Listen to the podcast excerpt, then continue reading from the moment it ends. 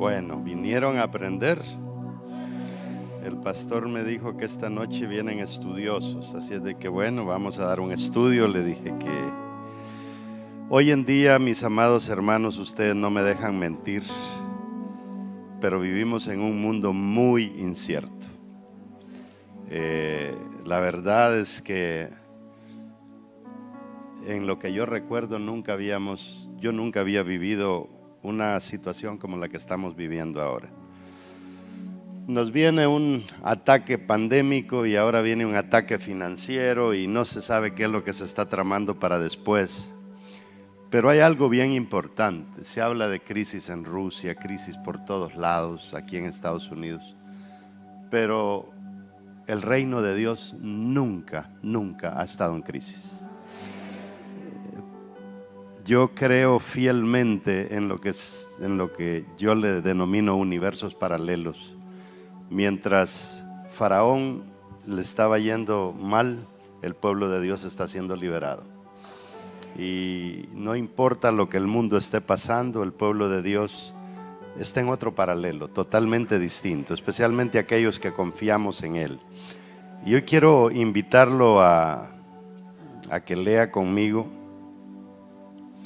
eh, un versículo muy sencillo. Está en el libro de Job y dice de la siguiente manera, Job 26, 7. Le vamos a dar un segundito a multimedia y después Génesis 1.1. Póngale mucha atención. Hoy lo vamos a meter, pero bien profundo en lo que es eh, ¿Se atreve a repetir una palabra conmigo? Diga preceptos. Diga conceptos. Hay una diferencia entre un concepto y un precepto. Concepto es lo que yo entiendo de algo, precepto es lo que el que lo dijo realmente quería decir. La Biblia son preceptos de Dios, conceptos es lo que nosotros entendemos y a veces se han entendido tantas cosas de malas maneras que hay que profundizar y ver si está diciendo algo distinto el texto. Dice Job 26:7, Él extiende el norte sobre vacío, cuelga la tierra sobre nada. Génesis 1:1 dice en el principio creó Dios los cielos y la tierra. Siéntese. Ya ustedes están muy orados. Bueno, yo realmente aprecio este ministerio, eh, su pastor. Yo sé que ustedes tienen una unción especial como iglesia. Yo siempre he creído en algo que unción que se respeta es atraída y unción que no se respeta, pues es rechazada. Eh, me gusta participar con ustedes porque son una iglesia muy trabajadora. Quiero llevármelo a Génesis 1.1. En el principio creó Dios los cielos y la tierra. Em, nosotros tenemos serios debates hoy en día con ateos, Hoy en día la religión que más crece no es el hinduismo, no es, no es el islam, no es el cristianismo, es eh, el ateísmo. Y realmente ellos están viendo a sí mismos casi como una religión. Y lo difícil es que no son ateos comunes, son ateos que se preparan mucho. Y no solo se preparan, sino están haciendo mucho, mucho daño en las redes sociales. Las redes sociales son tremendas, para bien o para mal. Hace un tiempo atrás, mm, agosto creo que fue, no, en abril fue, eh, me, me dio el deseo de, por primera vez, meterme en TikTok. A ver. Y comencé a ver un montón de disparates y dije, no, esto está muy mal. Pero una hermana, yo dije en la iglesia, voy a abrir mi TikTok. Y me dijo, hermano, no se le ocurra, eso es diabólico. Y lo abrí. Y es tremendo cómo esa red impacta. para bien y para mal. Yo la abrí, hace cuatro horas subí un video y ya lo vieron 269 mil personas. Así es de impactante. Pero póngase a pensar que alguien subió un disparate en contra de Dios, en contra de la iglesia. Así se riega como pólvora. Entonces nosotros, cada oportunidad que Dios nos da, tenemos que ver qué es lo que Dios nos está llamando a hacer para impactar. Ya sea Facebook, la red social que Dios te haya dado, úsala para bien. No la uses para cosas locas. Pero este versículo llama mucho la atención. Yo cuando me convertí al Señor eh, era bien, bien escéptico, porque es que yo creo que lo he compartido con ustedes. Yo tengo más razones para ser ateo que para ser pastor. Mi primer pastor se hizo homosexual. Mi segundo pastor lo encontré fumando cocaína en la iglesia y casi mata a su mujer. Y el tercer pastor me votó de la iglesia, o sea, fueron mis únicos tres pastores. Y cuando la gente viene a mí llorando porque, ah, es que no me entendieron en la iglesia, le digo, bien, si supieras por lo que yo he pasado. Y la verdad es que eso, en vez de hacerme una persona fluctuante, me hizo cimentarme en Dios. Eh, este asunto de las cosas de Dios eh, mire, la iglesia es percibida por muchas personas como un lugar de refugio. Ahorita si usted agarra Ucrania y Rusia, hay gente en centros de refugio, bajo tierra, en túneles, pero hay otros tipos que andan en aviones, derribando aviones rusos, quemando tanques y todo. Y son ucranianos ambos, los que están bajo tierra y los que andan arriba. Nosotros en la iglesia tenemos que tomar una decisión, o vamos a estar bajo tierra, escondidos ahí, ¿verdad? Como que a ver cuándo vienen los bombazos. O agarramos uno de esos aviones y comenzamos a hacerle estragos al diablo. Y eso es lo que yo entendí que era mi llamado. Mi llamado era pues verdaderamente hacer la diferencia en lo que Dios me había llamado a hacer. Y así en todo ese escepticismo, yo me metí al cristianismo para quizá más para demostrar que esto era una farsa. Especialmente que tenía un compañero que fuimos al noveno grado juntos y había una muchacha que a mí me gustaba y yo con él le mandaba los papelitos. Y entonces él, en vez de darle el papelito a la muchacha, hacía unos barquitos. Y cuando iba para la casa, y pasaba el puente, lo tiraba al río y se iban los barquitos. Y yo esperando que la muchacha me contestara. Entonces, eso lo comencé a ver como esos evangélicos, ¿verdad? Son más mentirosos que... Y, no, no me gustaba esto, pero cuando me metí fue cuando el Señor más me comenzó a convencer. Y es que Dios sabe lo que hace. No sé por qué me plantó en Boston, no sé por qué me plantó ahí donde está la cuna de, del ateísmo, el, la segunda ciudad más atea de los Estados Unidos es Boston. Y ahí me plantó él. Y una de las cosas que yo debatí también fue, Dios si es un Dios sabio, ¿por qué mandó el diablo a la tierra? Y yo no lo podía entender. O sea, somos sus hijos, nos quiere, nos ama. Después tuvo que mandar a su hijo. ¿Por qué mandó el diablo a la tierra? Y esa pregunta yo siempre la tuve y nadie me la pudo contestar hasta que yo me la contesté a mí mismo, ¿verdad? Estudiando. Y hay algo bien importante que quiero que usted entienda. La palabra del Señor nos dice en Apocalipsis que el Cordero fue inmolado antes de la creación de los tiempos. O sea, antes de que Dios hiciera, yo quiero que usted piense en la burbuja, piense en una burbuja, en un gran globo, ¿verdad? Dios se le revela el primer pecado, ¿dónde, dónde ocurrió el primer pecado? En el cielo. No fue Adán y Eva, fue en el cielo. Eh, el diablo quiso destronar a Dios. Y cuando el diablo intenta destronar a Dios, pues el diablo peca. El diablo comete un grave error. Su pecado fue eterno, porque pecó en la eternidad. Pecar en la eternidad, pues es un pecado eterno, no puede tener perdón. Por eso es que el diablo no puede ser perdonado. Entonces Dios dice, mis hijos van a pecar, yo voy a crear esta raza, ¿verdad? Que son mis hijos, los voy a crear. Y cuando haga eso, pues el diablo me los va a tentar y me los va a hacer pecar. Pero tengo que pensar en un plan que no me los haga pecar en la eternidad. Entonces voy a crear esta gran burbuja, esta mega burbuja, pero esto es inmenso. Imagínense que si comparamos el sol con la tierra, si yo agarro un lápiz bien y le saco punta finita y pongo el lápiz y hago un puntito en un pedazo de papel, así es la tierra comparada con el sol. Pero si hago lo mismo, agarro el lápiz y pongo un puntito, así es el sol comparado con una de las estrellas más grandes que se llama Canus Majoris.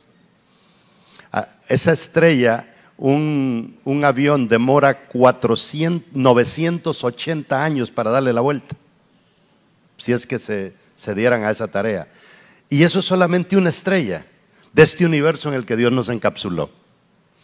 Y aquí nos encapsuló y se le ocurrió, Génesis 1.1 es un gran versículo.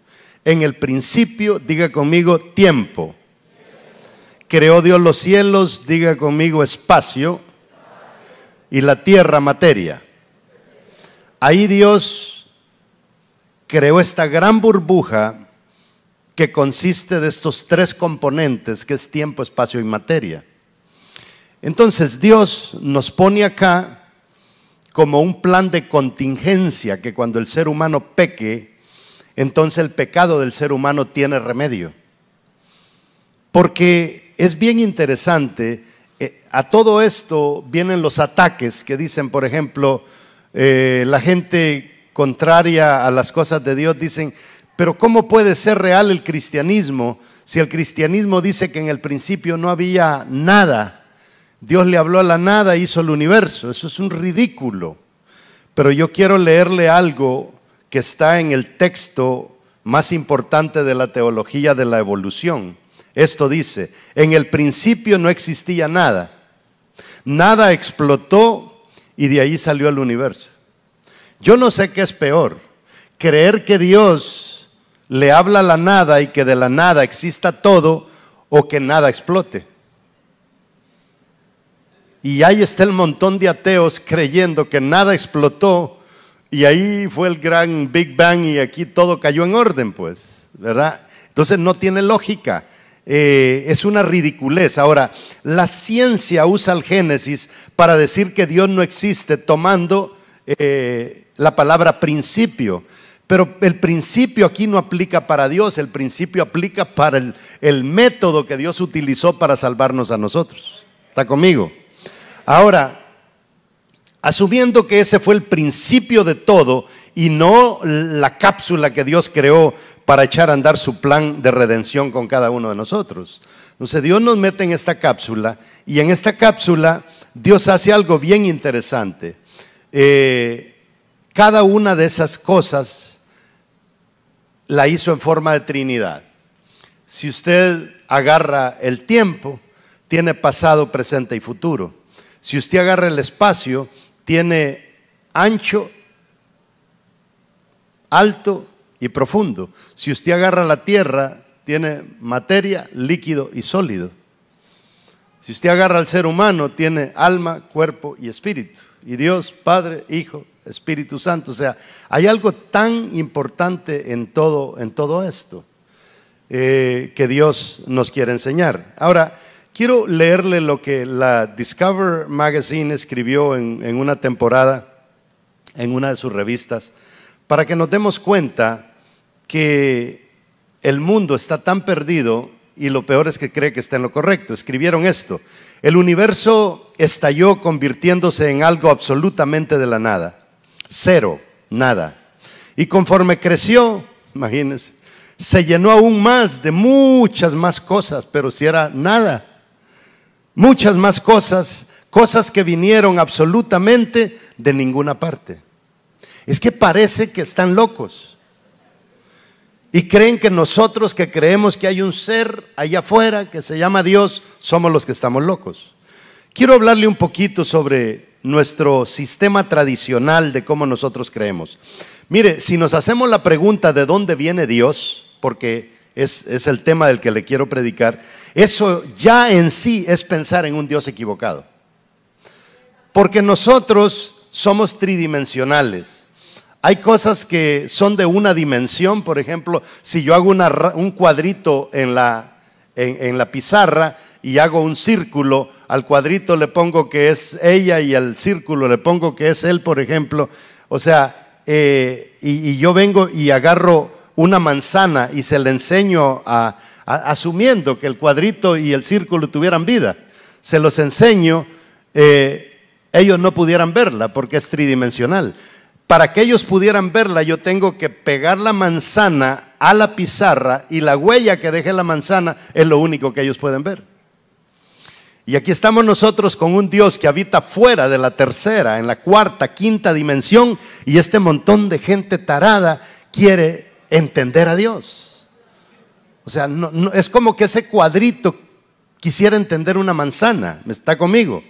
Ahora, el Dios de la Biblia no se limita a tiempo, y aquí yo le voy a, le voy a hablar de unas cositas que no se me vaya a incomodar. Eh, el Dios de la Biblia hizo el tiempo, el espacio y la materia para nosotros, pero no para Él. Él no se puede limitar a esas cosas. Él nos limitó a nosotros porque si, si Él no nos limita a nosotros, nosotros hubiéramos sido eternos. Claro, Dios a nosotros nos creó en la eternidad.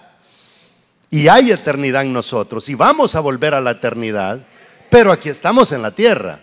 Cuando Dios le dijo a Jeremías, antes que te metiera en el vientre de tu mamá, yo ya te conocía, ¿dónde conoció Dios a Jeremías? Y lo más seguro es que Dios agarró un poco de su aliento, lo atrapó, le puso Jeremías, ¿verdad? Y esperó hasta el momento, y allí Dios metió el propósito de Jeremías, esperó hasta el momento en que mamá y papá estaban allí, ¿verdad? Haciendo sus picardías, y ahí lo introdujo, ¿verdad? Y ahí vino y le dijo, y antes que te metiera en el vientre de tu mamá, yo ya te había hecho profeta. O sea, él, tomando desde ahí, Dios a nosotros, todo nos creó en la eternidad, nos creó fuera de este cosmos y nos introdujo a este cosmos. Porque el aliento de Dios está en nosotros. La, la palabra nos enseña que el sello de Dios está en nosotros.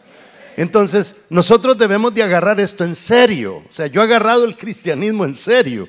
Ahora, si Dios es afectado por estas tres cosas, entonces Dios deja de ser Dios. Entonces, le voy a poner un ejemplo. Como para nosotros vivir en la tierra necesitamos sujetarnos a las tres cosas al mismo tiempo. Al mismito tiempo. Por ejemplo, yo estoy aquí, hay coordenadas exactas donde yo estoy parado en cuanto a espacio. Pero al mismo tiempo estoy aquí a las 8 y 42. No me puedo escapar de ahí. Pero al mismo tiempo estoy metido en este, en este vehículo de carne, ¿verdad? Que es mi cuerpo. No me puedo escapar. Para yo escaparme de aquí tengo que morir. Cuando una persona ya no puede estar en esas tres cosas, se le llama muerte, se va. ¿Está conmigo? Entonces, mire qué interesante. Si tenemos materia y tiempo, pero no vamos a agarrar este teléfono, ¿verdad? Ah, si tenemos materia y tiempo, mejor dicho, si tenemos materia y tiempo, pero no tenemos espacio, ¿dónde pongo el teléfono? ¿Está conmigo? ¿Cómo los tres tienen que estar juntos? Si tenemos materia y espacio, pero no tenemos tiempo, ¿cuándo pongo el teléfono? Y si tenemos tiempo y espacio, pero no tenemos materia, ¿qué es lo que voy a poner? Entonces las tres cosas son necesarias y la ciencia quiere meter a Dios ahí. Y nosotros a veces queremos meter a Dios ahí. Por eso cuando ahora cuando yo, yo compro libros a veces me río de, lo, de la teología que hay algunas, en algunos materiales que la gente escribe. Estos tres elementos no pueden existir en forma independiente, existen en forma simultánea. Ahora, la pregunta es, si Dios no puede habitar acá, porque esto es bien importante, vivir en la tierra, vivir en la tierra sin sujetarse a tiempo, espacio y materia es ilegal. Y aquí es donde la cosa se pone bien, buena. Y aquí es donde viene la respuesta a mi pregunta, ¿por qué Dios mandó al diablo a la tierra? Habitar en la tierra, entiéndalo bien, sin sujetarse a tiempo, espacio y materia, es ilegal.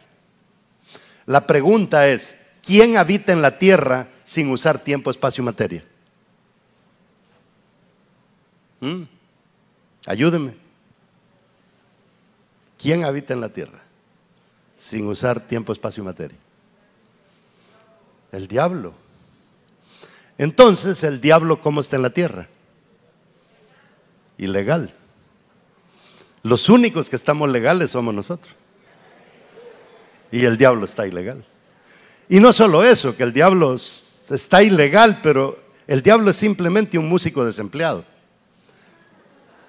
Porque era músico en el cielo y Dios lo, lo mandó a la tierra. Entonces, ¿cómo es que el diablo está teniendo éxito contra gente legal cuando él es un ilegal?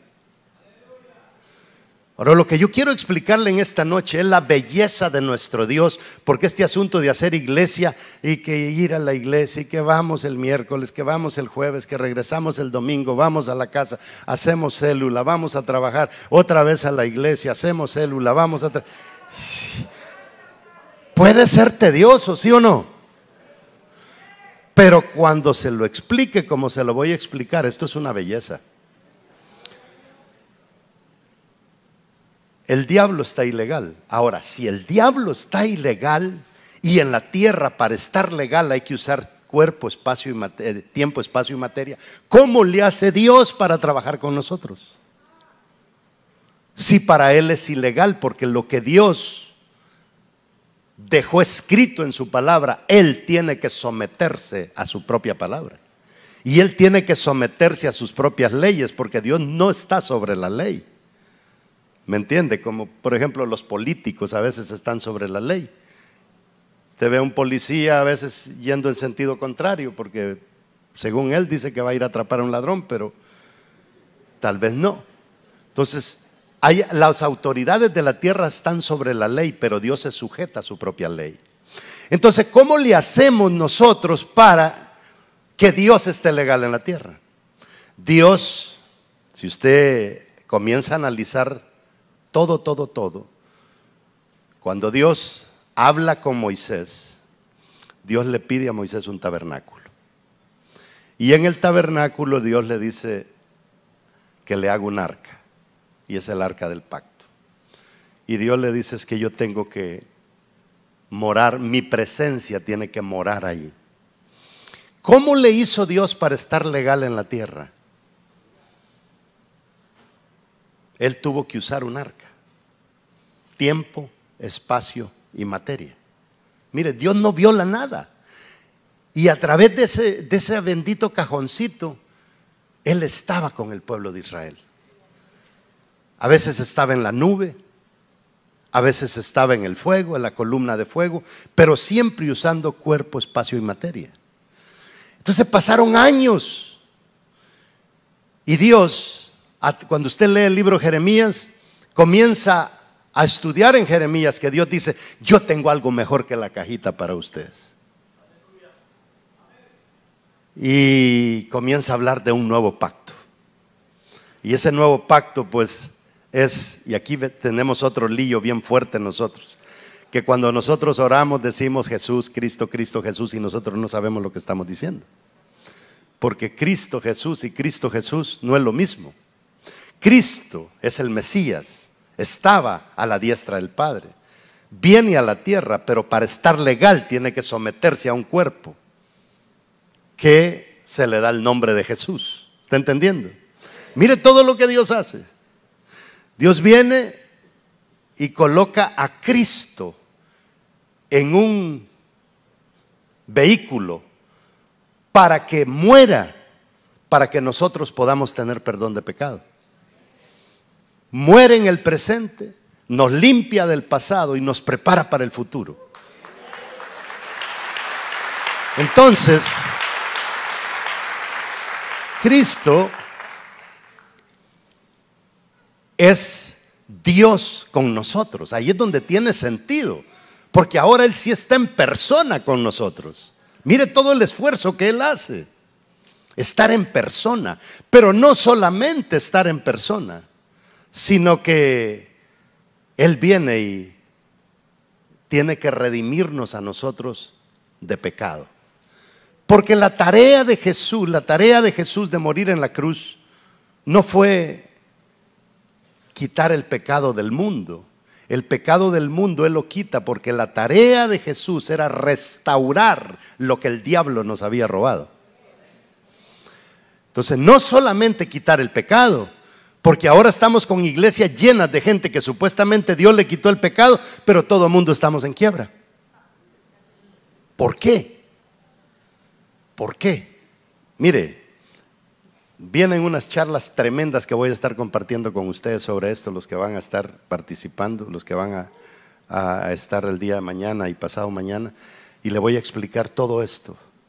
Pero es que nuestro Padre tiene cosas maravillosas para nosotros. Pero nosotros simplemente no lo captamos. Ahora, quiero que vea usted, Cristo muere. Y cuando Él muere, pues resucita. Fíjese que allá en el Antiguo Testamento se recuerda usted que andaba un tipo medio loco ahí orando y, y, echaba fuera demonios en el nombre de Jesús y los discípulos dicen, lo mandamos a callar, pero el tipo no nos hizo caso. ¿Ha leído ese pasaje? ¿Cómo es que este tipo descubrió que en el nombre de Jesús había poder? Y lo usaba y le funcionaba. Y ahora nosotros, que no es un Jesús que anda todavía predicando que todavía le falta morir, nosotros le servimos a un Jesús que ya dio su vida por nosotros fue crucificado, fue clavado, fue coronado, fue traspasado por una lanza, derramó 3.8 litros de sangre por nosotros, lo dio todo por nosotros. Y aquí andamos nosotros que oramos por alguien y no podemos creer que puede ser sano. Y aquel loco allá sin que Jesús muriera ya le estaba teniendo efecto el asunto. Y ese es el problema del Evangelio que se torna aburrido, porque nosotros no entendemos las dimensiones de esto. Pero algo interesante sucede. Jesús, antes de irse, dijo algo bien interesante. Dijo, yo me voy a preparar morada para que donde yo esté, también ustedes estén. Pero ¿qué dijo? No los dejaré solos. Les voy a enviar al Paracletos, al Consolador. Fíjese que Jesús dice, a ustedes les conviene que yo me vaya, dice una versión. ¿Cómo está eso? Que a mí me conviene que Jesús se vaya. En otras palabras, si le damos vuelta, dice, a ustedes no les conviene que yo me quede. Porque si yo me quedo, no puede venir el Espíritu Santo.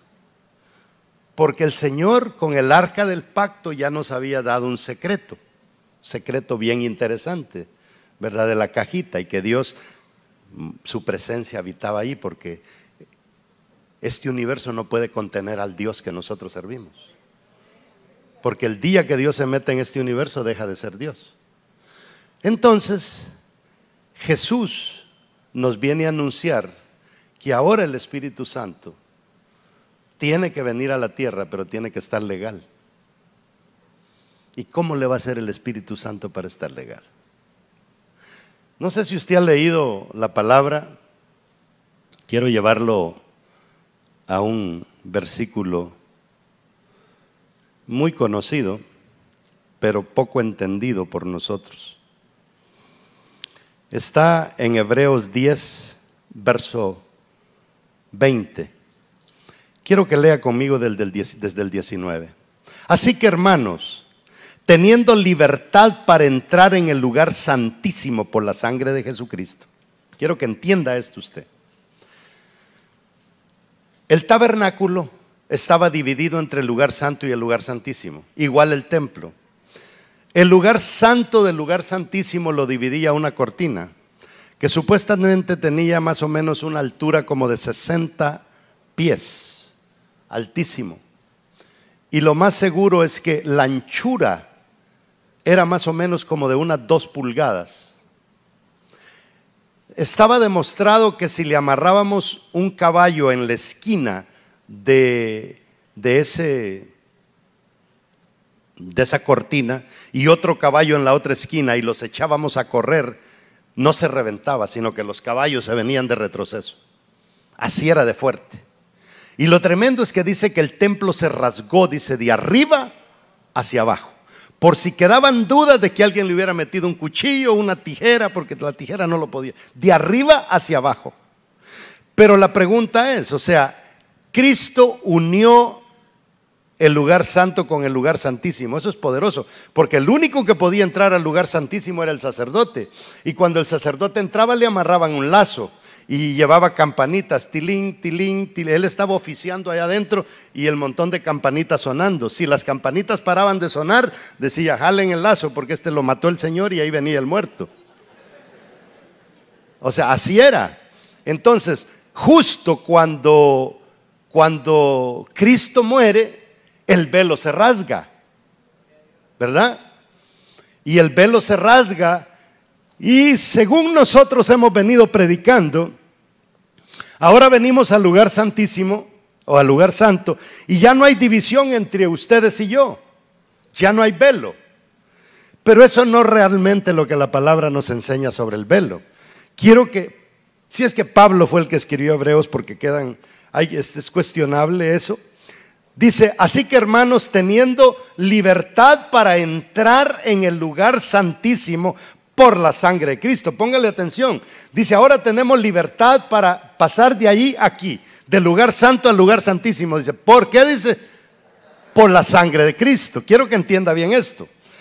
Dice, por el camino nuevo y vivo que Él nos abrió a través del velo. Mire que dice, por el camino vivo, o sea, Él nos abrió un camino para entrar de la gente común a donde estaba el sacerdocio, el sacerdote oficiando. O sea, ahora ya no necesitamos un sacerdote, ya no necesitamos que nos amarren un lazo, ya no necesitamos campanita. O sea, esto está tremendo, pero quiero que entienda bien esto. Leamos bien el versículo 20. Por el camino dice, nuevo y vivo, si me te salís de Job Multimedia y te vas a Hebreos 10, 20. Por el camino nuevo, Reina Valera, 60. Nuevo y vivo que Él nos abrió a través del velo, coma. Esto es, coma, su carne. o sea, no está hablando del velo acá. Está hablando del momento en que a él le traspasan la lanza en su costado. En ese momento se rompe el velo en el templo, pero la belleza del velo no está en que el velo del templo se haya rasgado. La belleza de, que ese velo se rompe es que cuando a él lo punzan, automáticamente está muerto y en ese momento el ser humano tiene solución su pecado. Y cuando cuando el pecado tiene solución, quiero que entienda esto, cuando el pecado tiene solución,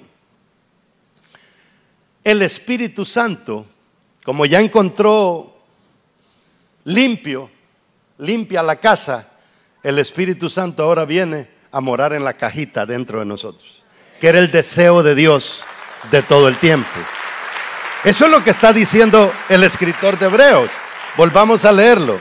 Verso 20 dice, por el camino nuevo y vivo que Él nos abrió a través del velo, esto es su carne, y teniendo un gran sacerdote sobre la casa de Dios. O sea, lo que, lo que el escritor de Hebreos me está diciendo es que en el momento en que punzan a Jesús y sale agua con sangre, y eso significa que Jesús ya murió, en ese momento el Espíritu Santo dijo, esta es mi oportunidad. Razi se comienza a meter en todos aquellos que reconocen a Cristo como su Salvador.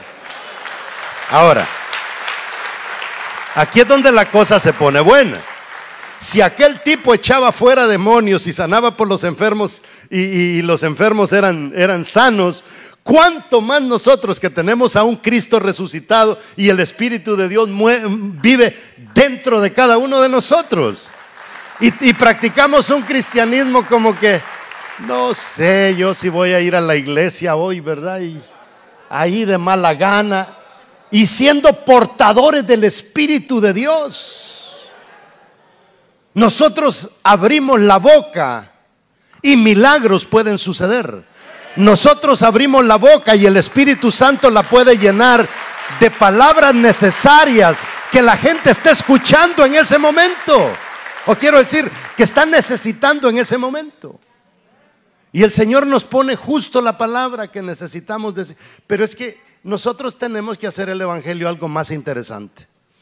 Este Evangelio, así como lo estamos viviendo, es muy aburrido. Sí, esto hay, hay que disfrutarlo, pues. Yo tengo un amigo que dice, mire, si usted va a ser pecador, sea un buen pecador. Me va a perdonar la palabra, pero dice, mire, si, se va, a ser pecador, hágase aunque sea marica, hombre. Peque a lo grande, dice él. Pero si va a ser cristiano, sea buen cristiano. Nosotros tenemos una situación que la mayoría de evangélicos ni son buenos cristianos ni son buenos mundanos. ¿Y cómo funciona la cosa así? Y, yo le digo que el Espíritu Santo se comienza a contristar cuando nosotros no somos eh, buenos anfitriones para Él. Lo interesante es esto. Eh, esto lo explicaba Miles en una de sus charlas, que decía, eh, en las colonias cuando el rey mandaba a un virrey o ponía a un virrey en América, y por ejemplo la casa donde estaba el virrey o el gobernador que él mandaba, la casa sufría daños, el gobierno de España o de donde fuera mandaba restaurar esa casa porque el gobernador no podía estar en una casa en mal estado. Y eso es exactamente lo que hace nuestro Dios. Si nosotros somos una casa que está en mal estado, Dios mismo se encarga de arreglarla para que el Espíritu Santo esté en una casa digna. Él mismo se encarga. ¿Hay algún problema de salud? Él se encarga. Porque es que a Dios usted le conviene que esté sano. Yo tengo una mi filosofía, mire, eh, yo, a veces cuando viene gente así, le, le, echo unas bromas así bastante pesaditas, ¿sabes? Porque hay una hermana que me dice, llegó un día, ay pastor, yo creo que me voy a morir. Y le digo, ¿estás haciendo célula? No, no, pastor, yo no, ni a la iglesia estaba viniendo. Ah, ya, pues te vas a morir. ¿Qué diferencia estás haciendo en el reino, hija? Le digo, metete a trabajar, que le, convengas viva a Dios y no muerta. Porque la gente que Dios se lleve es porque no le conviene que esté chupando oxígeno aquí en la tierra de por gusto. ¿Me entiende? Cuando, sí o no, cuando usted tiene una carcachita, un carrito que nunca se le arruina y lo lleva para donde usted quiere ir y es económico, va y viene, usted ama ese carrito aunque tenga la posibilidad de tener un mejor, no lo tira al basurero, no lo cuida. Y Dios hace lo mismo con nosotros. Dios, mire, Dios tomó la decisión de, porque este es el, problema serio, es que nosotros le, le convenimos a Dios. ¿Por qué razón? Porque nosotros somos la extensión del Espíritu Santo. Él mora en nosotros, Él usa nuestras manos, Él usa nuestros pies, Él usa nuestra boca, Él usa todo lo que nosotros tenemos, porque así Él lo diseñó. Y ahí estamos, ¿verdad? Nos ha dejado el tiempo, aprovechémoslo, porque hay personas que necesitan escuchar la palabra, les predicamos hoy, se convierten, les sanamos en el presente, les ayudamos que borren su pasado y los metemos a un futuro glorioso. Eso es lo que tenemos que estar haciendo todos los días. ¿Verdad? Porque nosotros creemos que cuando la persona viene y se arrepiente y le ponemos las manos y ya asunto arreglado, no, allí comienza la cosa. A esa persona, Dios mío, hay que reformatearle el disco. Hay que enseñarle a olvidar cosas, porque si no olvida cosas, no va a aprender cosas nuevas. Y es un trabajo difícil, usted mismo lo sabe. El Señor no nos ha llamado solamente a salvar gente. El éxito del Evangelio está en fabricar gente para Dios. Y para fabricar gente tenemos que nosotros quitarle todas esas cosas, esas malas mañas que traían de afuera. Y eso a veces demora. Pero qué lindo es cuando nosotros tenemos un equipo de personas que solían ser malas, pero se han dejado transformar por el Señor. Entonces, en conclusión, mire qué tremendo lo que Dios ha hecho. La pregunta es, si dijimos de dónde viene Dios, y la pregunta seria es, ¿dónde está Dios ahora? Y para su respuesta está dentro de usted. Dentro de cada... ¡Qué privilegio, Dios mío! Que Dios haya, allá ande el pueblo de Israel buscando la bendita cajita todavía. Sí, si usted va a Israel en este momento y se mete en el túnel que está ahí por el muro de los lamentos y va a ver un hoyo allá en el túnel abajo donde un rabino quiso abrir un hoyo porque pensaba que el arca del pacto estaba debajo del domo ese árabe y, ahí está cuando lo sellaron con cemento porque lo descubrieron, porque él, él, pensaba que el arca estaba al otro lado y quería ir a rescatar y Dios mío, ¿y nosotros para qué vamos a andar rescatando arca si aquí lo tenemos dentro de nosotros? ¿Qué diferencia? Póngase de pie. Eso es que el Islam le está pareciendo más interesante a la gente ahora. Porque esos tipos por lo menos se ponen una bomba y se meten en un mall y hacen pedazos a un montón de gente. ¿Sabía usted la cantidad de mezquitas que se están abriendo aquí en Los Ángeles? ¿Y sabía usted que las mayorías de esas mezquitas están llenas de hispanos ya?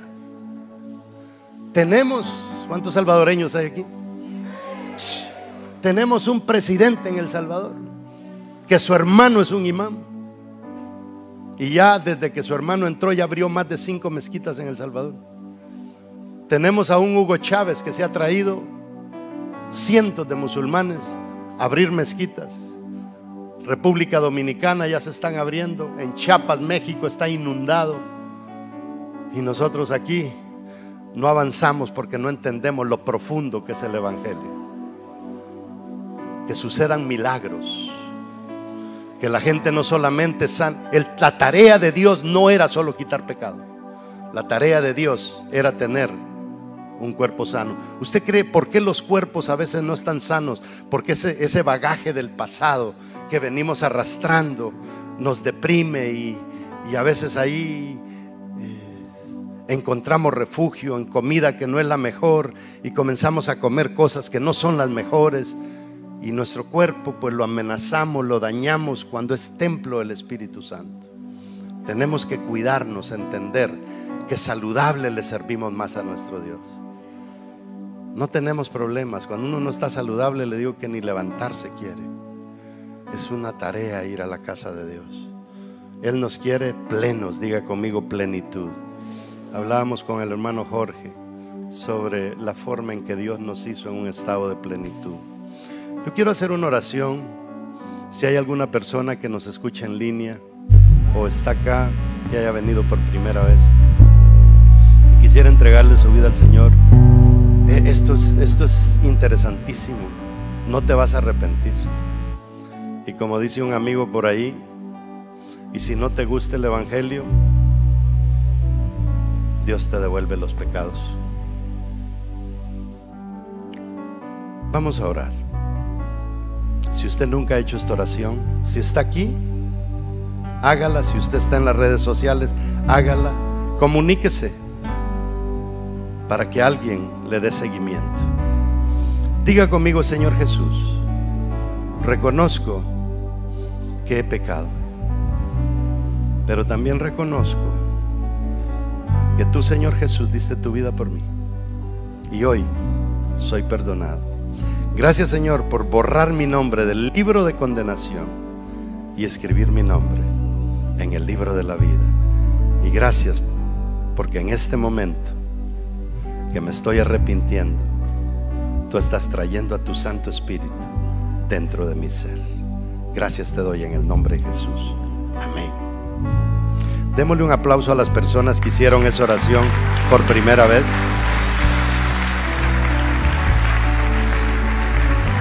¿Habrá alguien aquí que hizo, esa oración por primera vez? Levánteme la mano para que alguien se le acerque. Allá veo una mano. Déjela arriba ahí para que la... ¿Hay alguien más? ¿Alguien más? Si usted hizo la oración en línea, por favor comuníquese con el equipo de la iglesia. Le van a tomar su nombre y le van a estar discipulando. Dios me lo bendiga.